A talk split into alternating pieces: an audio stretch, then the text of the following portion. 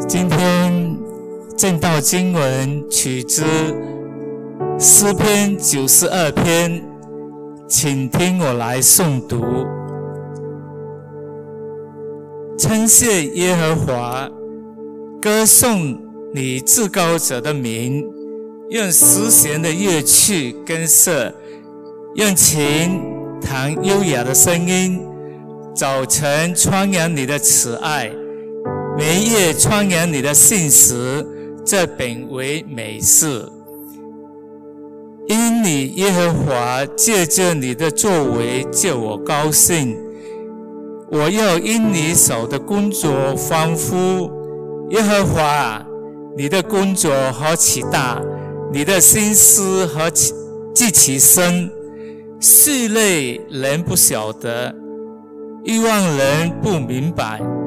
恶人茂盛如草，一切作孽之人发旺的时候，正是他们有灭亡直到永远。唯你耶和华是至高。直到永远，耶和华，你的仇敌都要灭亡，一切作孽的也要离散。你却高举了我的脚，如野牛的脚。我是被心油膏了的，我眼睛看见仇敌仇报，我耳朵听见那些起来攻击我的恶人受罚。一人又发旺如棕树，生长如黎巴嫩的香柏树。他们栽于耶和华的殿中，发旺在我们神的院里。他们老年人的老年的时候，没有结果子，又满了自将而发长青。好显明耶和华是正直的，他是我的磐石。在他毫无不义，静听主道，松柏长青，恩典之路。正道，我们请丁牧师。谢谢。我们一起来祷告。天父，愿你带领我们进入你的话语，使我们从你的话语当中。与你相遇，祷告奉主耶稣名求，阿门。在座的每一位啊，包括线上，有谁想要活到一百岁的，请举手。一个、两个，还有吗？没有。我有看错吗？只有两个哈。没有错哈，我我听的比较清楚的是笑声，啊，为什么这个问题让你笑了呢？为什么只有两个人想要活到一百岁？啊，活到一百岁，要谈这个的话，我想你肯定要开条件的，对吧？啊，一定有条件的，啊，如果给你健康的身体，好吧，我加你一个，啊，给你健康的身体。啊，没有病，没有痛，啊，行动还方便，有谁想要活到一百岁的？哦，变多了一点。啊，好，放下。目测应该有十多、十多、二十多位吧。啊，八仙率来说还是相当低，对吗？这里两三百人有，但是只有十多、二十多个人想要活到一百岁，是用健康的身体。为什么这么不想活到一百岁呢？啊，其他人，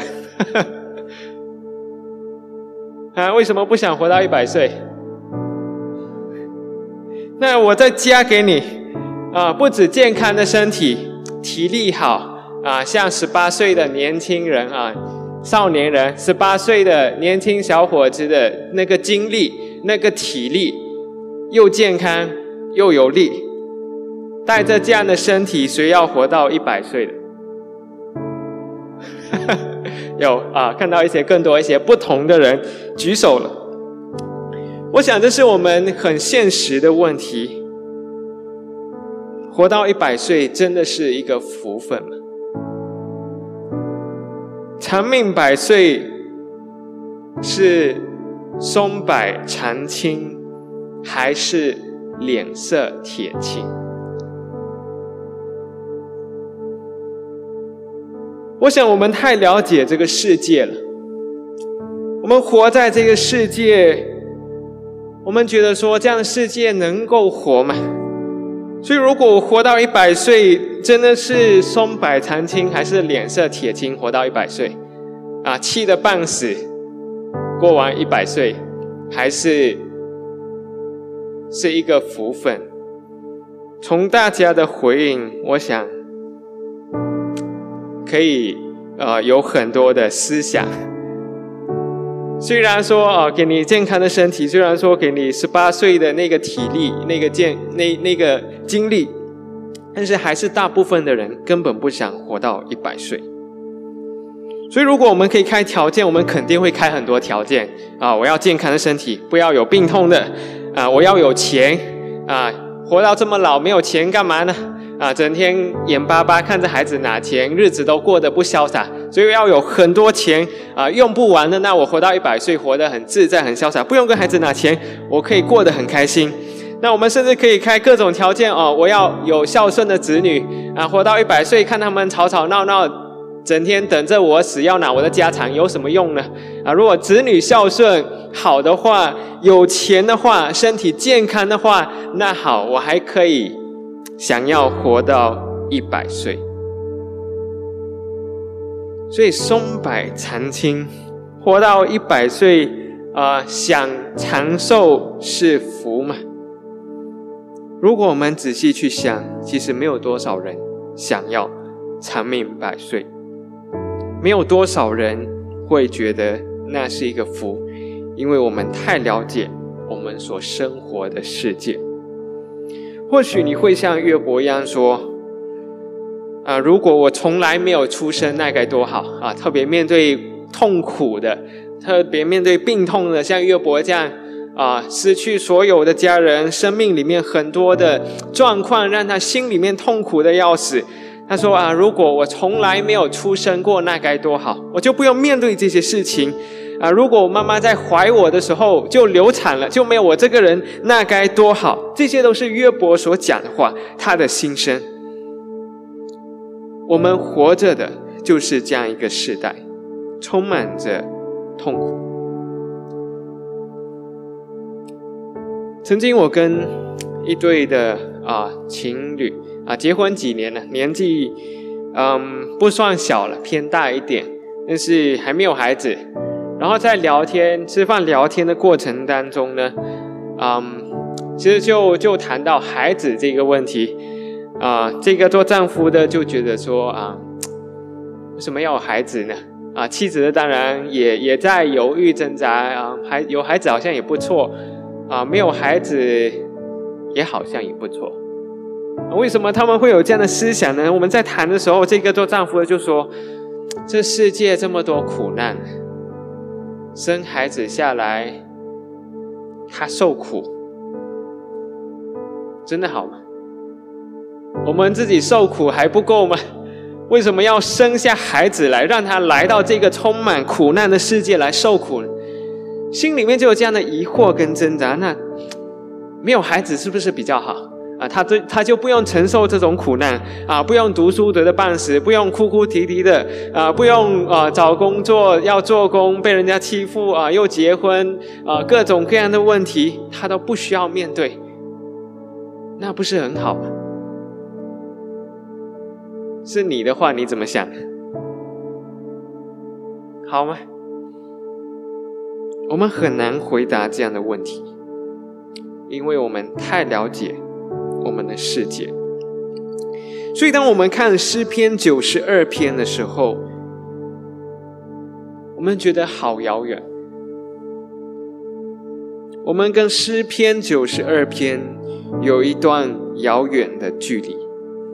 我们活在焦虑、压力跟痛苦的环境当中，我们怎么样快乐的起来呢？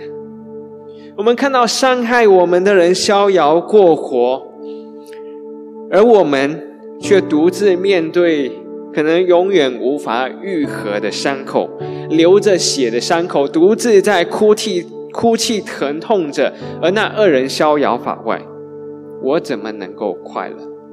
看见这世道，这世界这么多不公义的事情，不公平，恶人猖狂活着，好人却受苦，我怎么能够快乐？所以诗篇九九十二篇中间隔了一道很远的距离，被这些东西隔着。我们怎么能够称谢神？我们来看一下诗篇九十二篇，啊，我念过整篇的诗篇给大家听。我从新译本，啊，这是新译本的翻译。我们一起来看一下这一篇的诗篇。诗篇九十二篇，诗一首，安息日的歌，第一节。称谢耶和华，歌颂你至高者的名。早晨传扬你的慈爱，夜间传讲你的信实。弹奏十弦的乐器和瑟，又用琴弹出美妙的声音。这是多么美的事！耶和华，你借着你的作为使我欢喜，我要因你手的工作欢呼。耶和华，你的工作多么伟大！你的心。你的心思极为深奥，无理性的人不晓得，愚昧的人不明白这事。恶人虽然好像草一样繁茂，所有作孽的人虽然兴旺，他们都要永远灭亡。但你耶和华永远是至高的，耶和华你的仇敌必灭亡，你的仇敌必定灭亡，所有作孽的都必被分散。你却高举了我的脚，像野牛的脚。你用新油膏抹我，我亲眼看见那些窥视我的人遭报，我亲耳听见那些起来攻击我的恶人受罚。一人必像棕树一样繁茂，像黎巴嫩的香柏树一样高耸。他们栽在耶和华的殿中，在我们神的院子里繁茂生长。他们年老的。时候仍要结果子，经常保持茂盛青翠，好显明耶和华是正直的。他是我的磐石，在他里面没有不义。这是一首的歌啊，在诗的一开头就写了安息日的歌，就是在安息日里面啊，为了安息日唱颂祷告。而写的一首诗歌，这整首的诗呢，可以分成三个段落来看。第一个段落呢，就是第一到第四节，讲到要歌颂神，因为神的工作，所以我们要歌颂他。第五到第八节就讲到神的作为是什么。九到十五节呢，就是我们要怎么进入神的作为，成为神的作为。我们来看一下第一到第四节。第一到第四节这么说。称谢耶和华，歌颂你至高者的名。早晨传扬你的慈爱，夜间传讲你的信实。弹奏十弦的乐器和瑟，又用琴弹出美妙的声音。这是多么美的事！耶和华，你借着你的作为使我欢喜，我要因你手的工作欢呼。那这首诗的前段呢，就是第一个第一个部分呢，是谈到我们歌颂神的作为。我们要弹琴歌颂他，我们要写歌歌颂神。早晨传扬神的慈爱，夜间传讲神的信实。那在犹太人在以色列人当中呢，特别后期的啊，这些以色列人，他们在被掳过后，就是有这个会谈的敬拜啊，渐渐形成了这个犹太人敬拜的生活。那他们就有早上晚上的这个祷告，所以在这些敬拜的时段呢。就要歌颂神、敬拜神，所以在这里其实也意味着整天都在敬拜神，从早到晚敬拜神，而这是一个安息日的敬拜。所以为什么要歌颂神？为什么要称谢神的名呢？在这一段这一段呢，就是说这是很美的一件事情。为什么要敬拜呢？第四节就是说，因为你借着你的作为使我欢喜。我因为你手的工作而欢呼，所以就是说，我们经历了一个礼拜，经历了一段时间，神的作为在我们每一天的生活里面，这就是神的作为，神的工作，我们经历到了。那到了安息日来到神的面前的时候，我们看见原来神你已经成就了一些工作在我的生命当中，所以我敬拜你，我赞美你。这就是这个诗的开头。我们来到神的面前的敬拜，就是因为我们知道神的爱、神的恩典，我们经历到他的大能，经历到他的恩典，所以我们带着欢喜快乐的心。作诗作乐，来到神面前来歌颂他，来敬拜他，这就是这第一段的这个诗。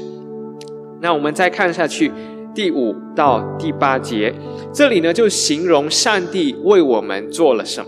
前面说，因为上帝在我们生命当中的工作，所以要赞美他，要称颂他。所以第五到第八节就解释了。那这里前面所讲的。神的工作是什么呢？我们来看一下第五到第八节这样说，我们一起来念：耶和华，你的工作多么伟大，你的心思极为深奥，无理性的人不晓得，愚昧的人不明白这事。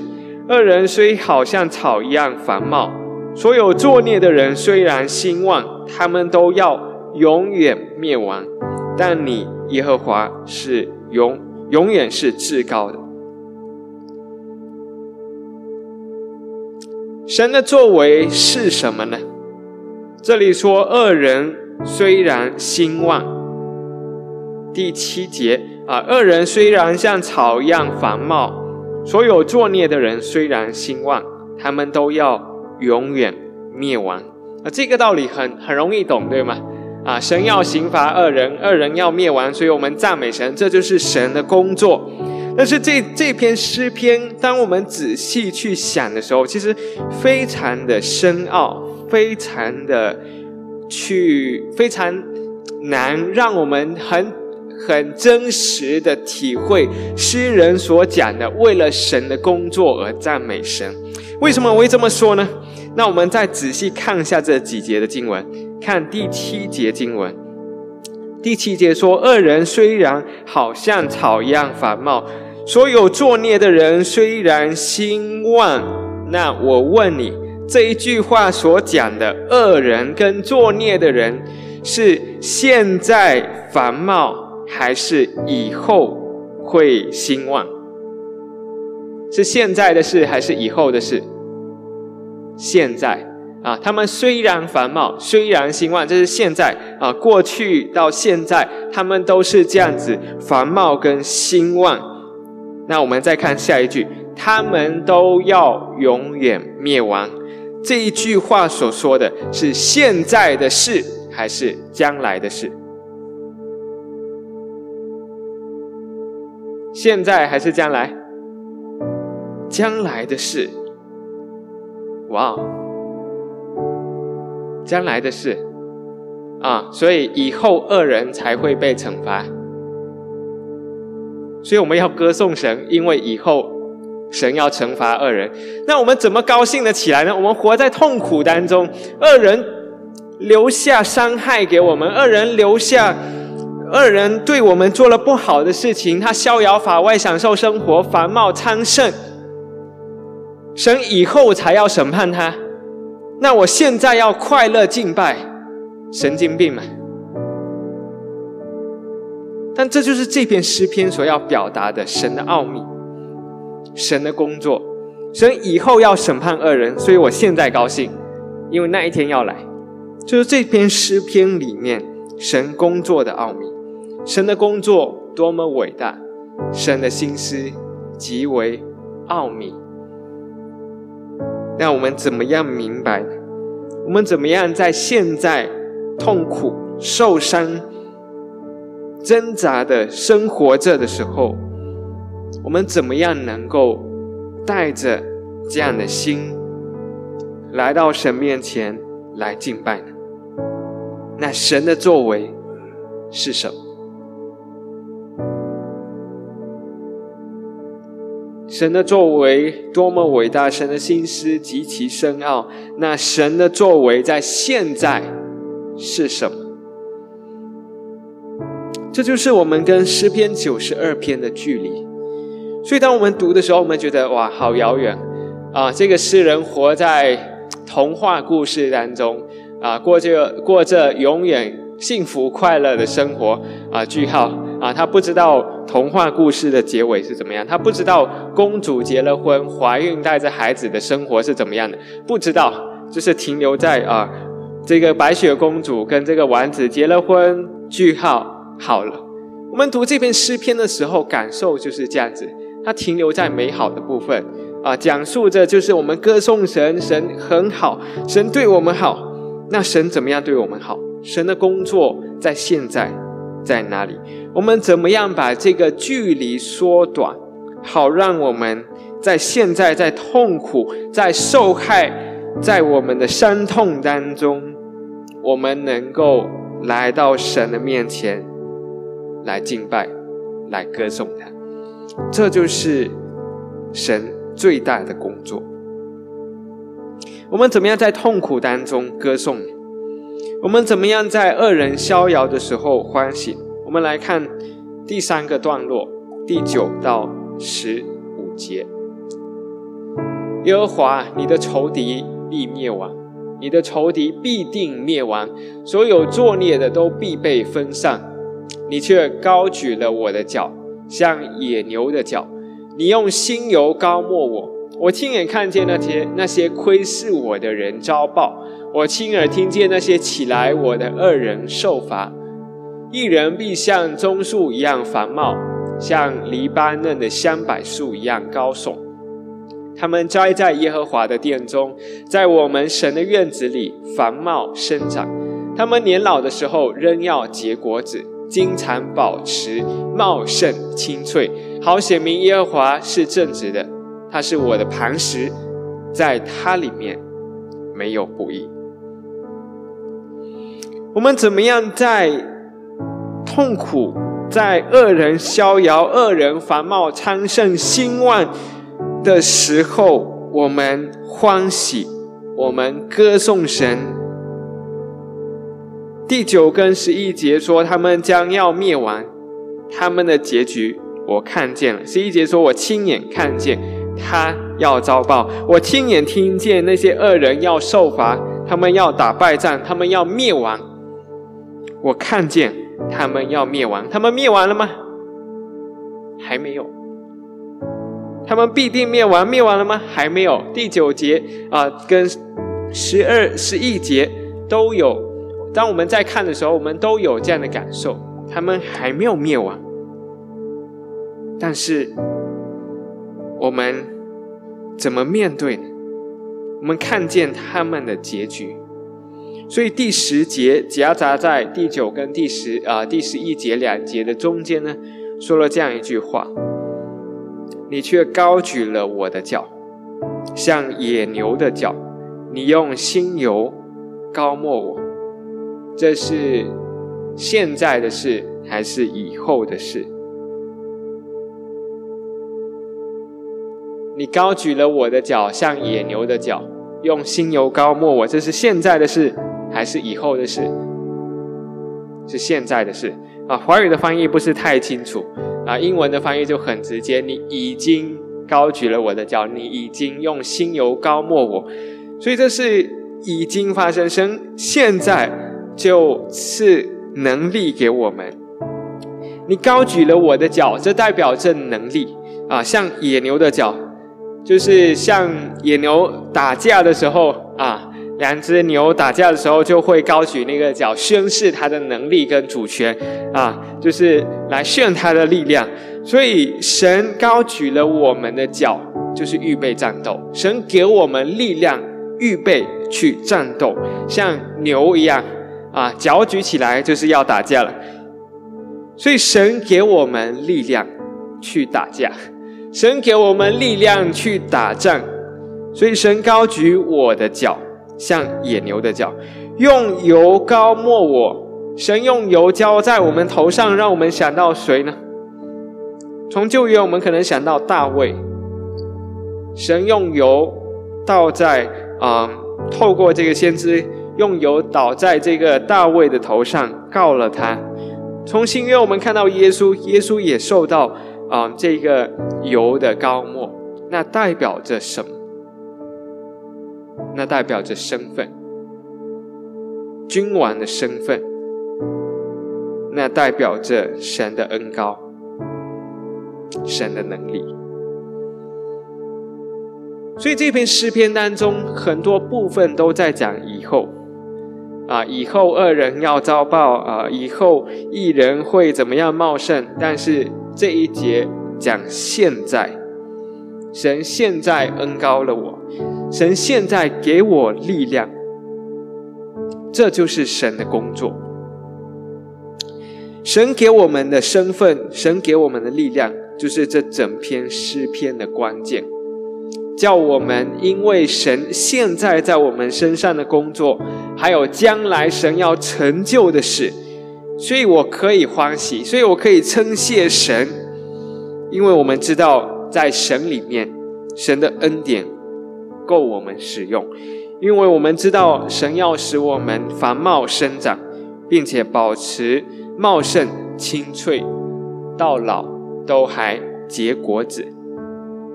那我们新的身份，我们的力量从哪里来呢？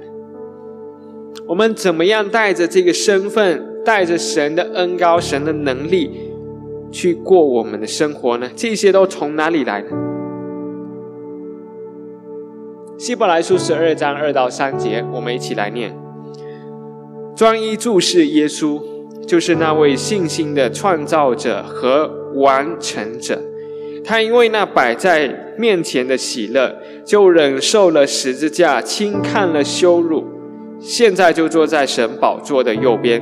那位忍受罪人那样顶撞的耶稣，你们要仔细思想，免得疲倦灰心。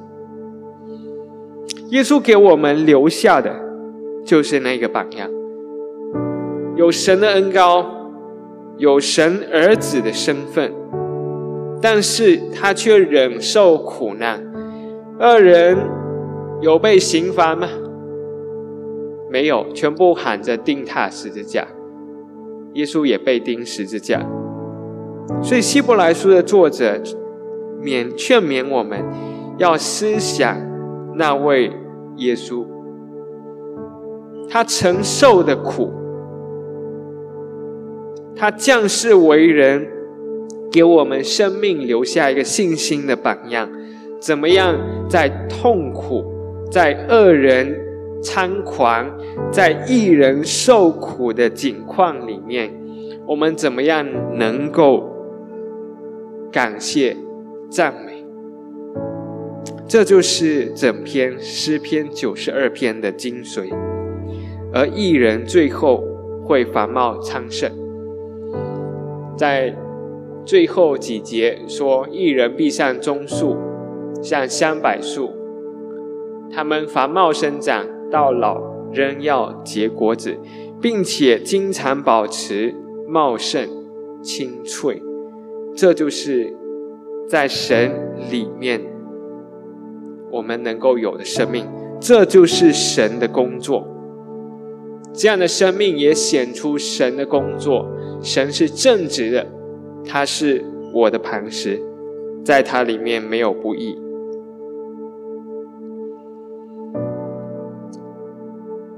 在我们的生活当中，不就是如此？我们讲神怜悯，神有恩典，神给我们能力，神会工作，但是我们心里面很多时候，我们有很多的疑惑。神在哪里？神有工作吗？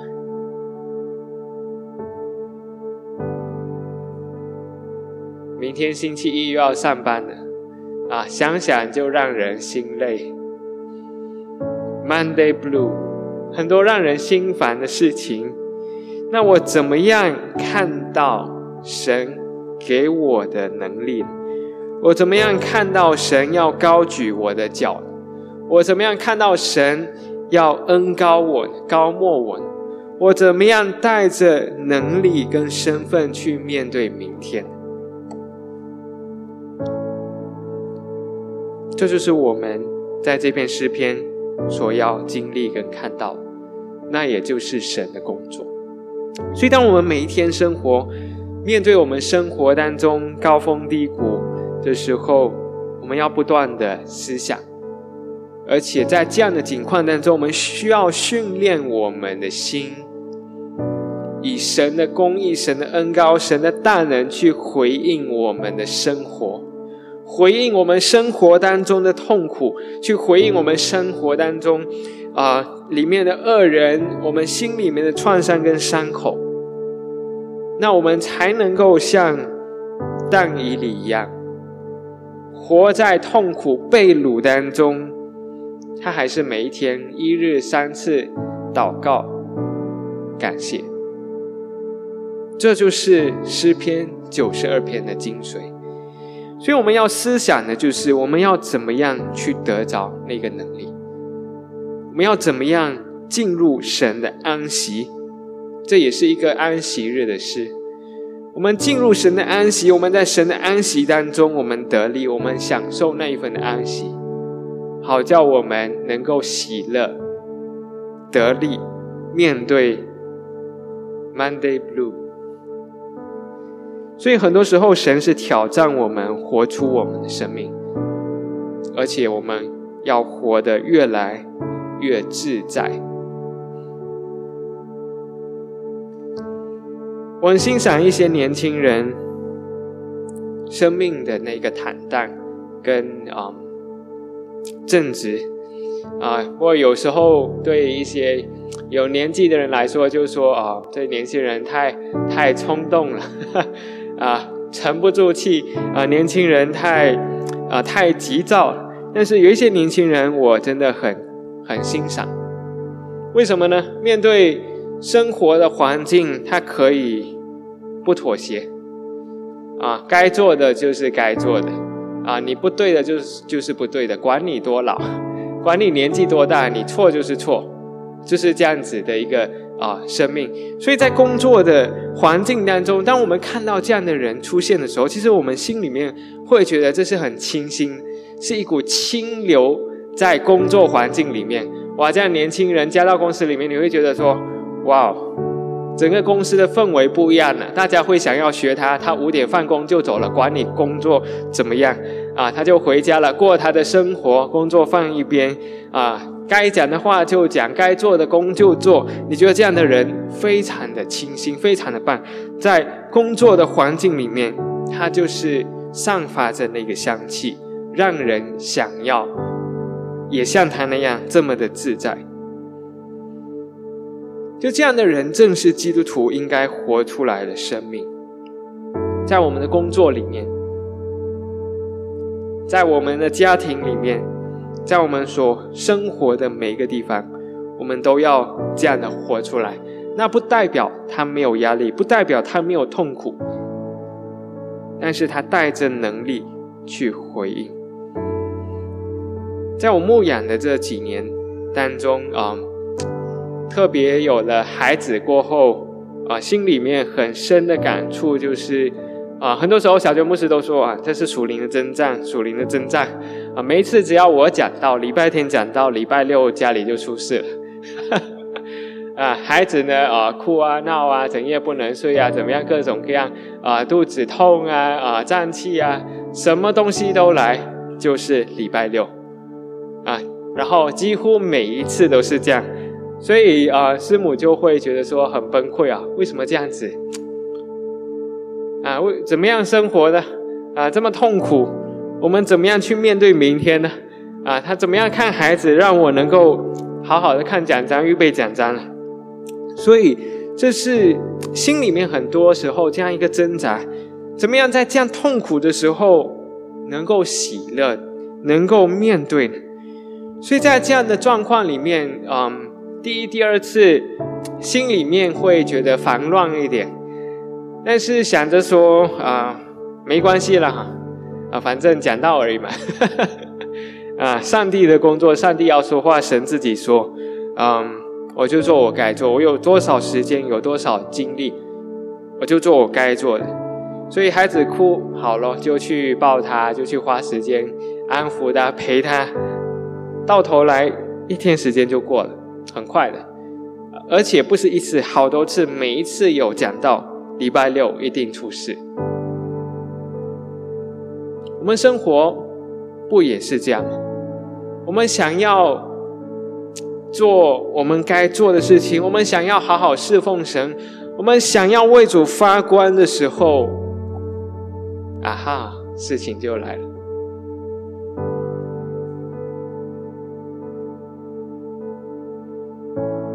这就是我们所处的世界，所以我们怎么样能够说我们在神里面松柏长青？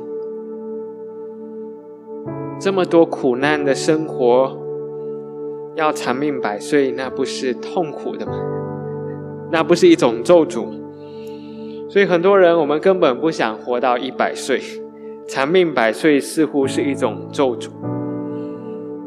那艺人的生命，我们在神里面就是要保持清脆、茂盛，而我们所要保持的，就是那颗艺人的心，带着神的恩典、神的高莫，带着神给我们的身份，我们站立。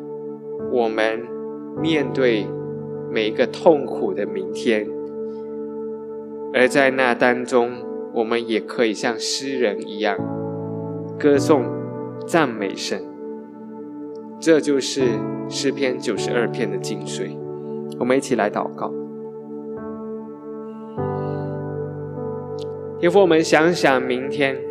我们想想工作，我们想想家庭，我们想想我们所要面对的学业课业，想想我们所要 hit 的 target，想想我们所要背负的烦债，想想我们所有沉重的事情，我们怎么能够安息呢？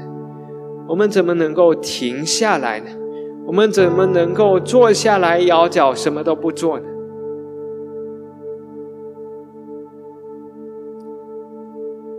诗人所说的太天真了，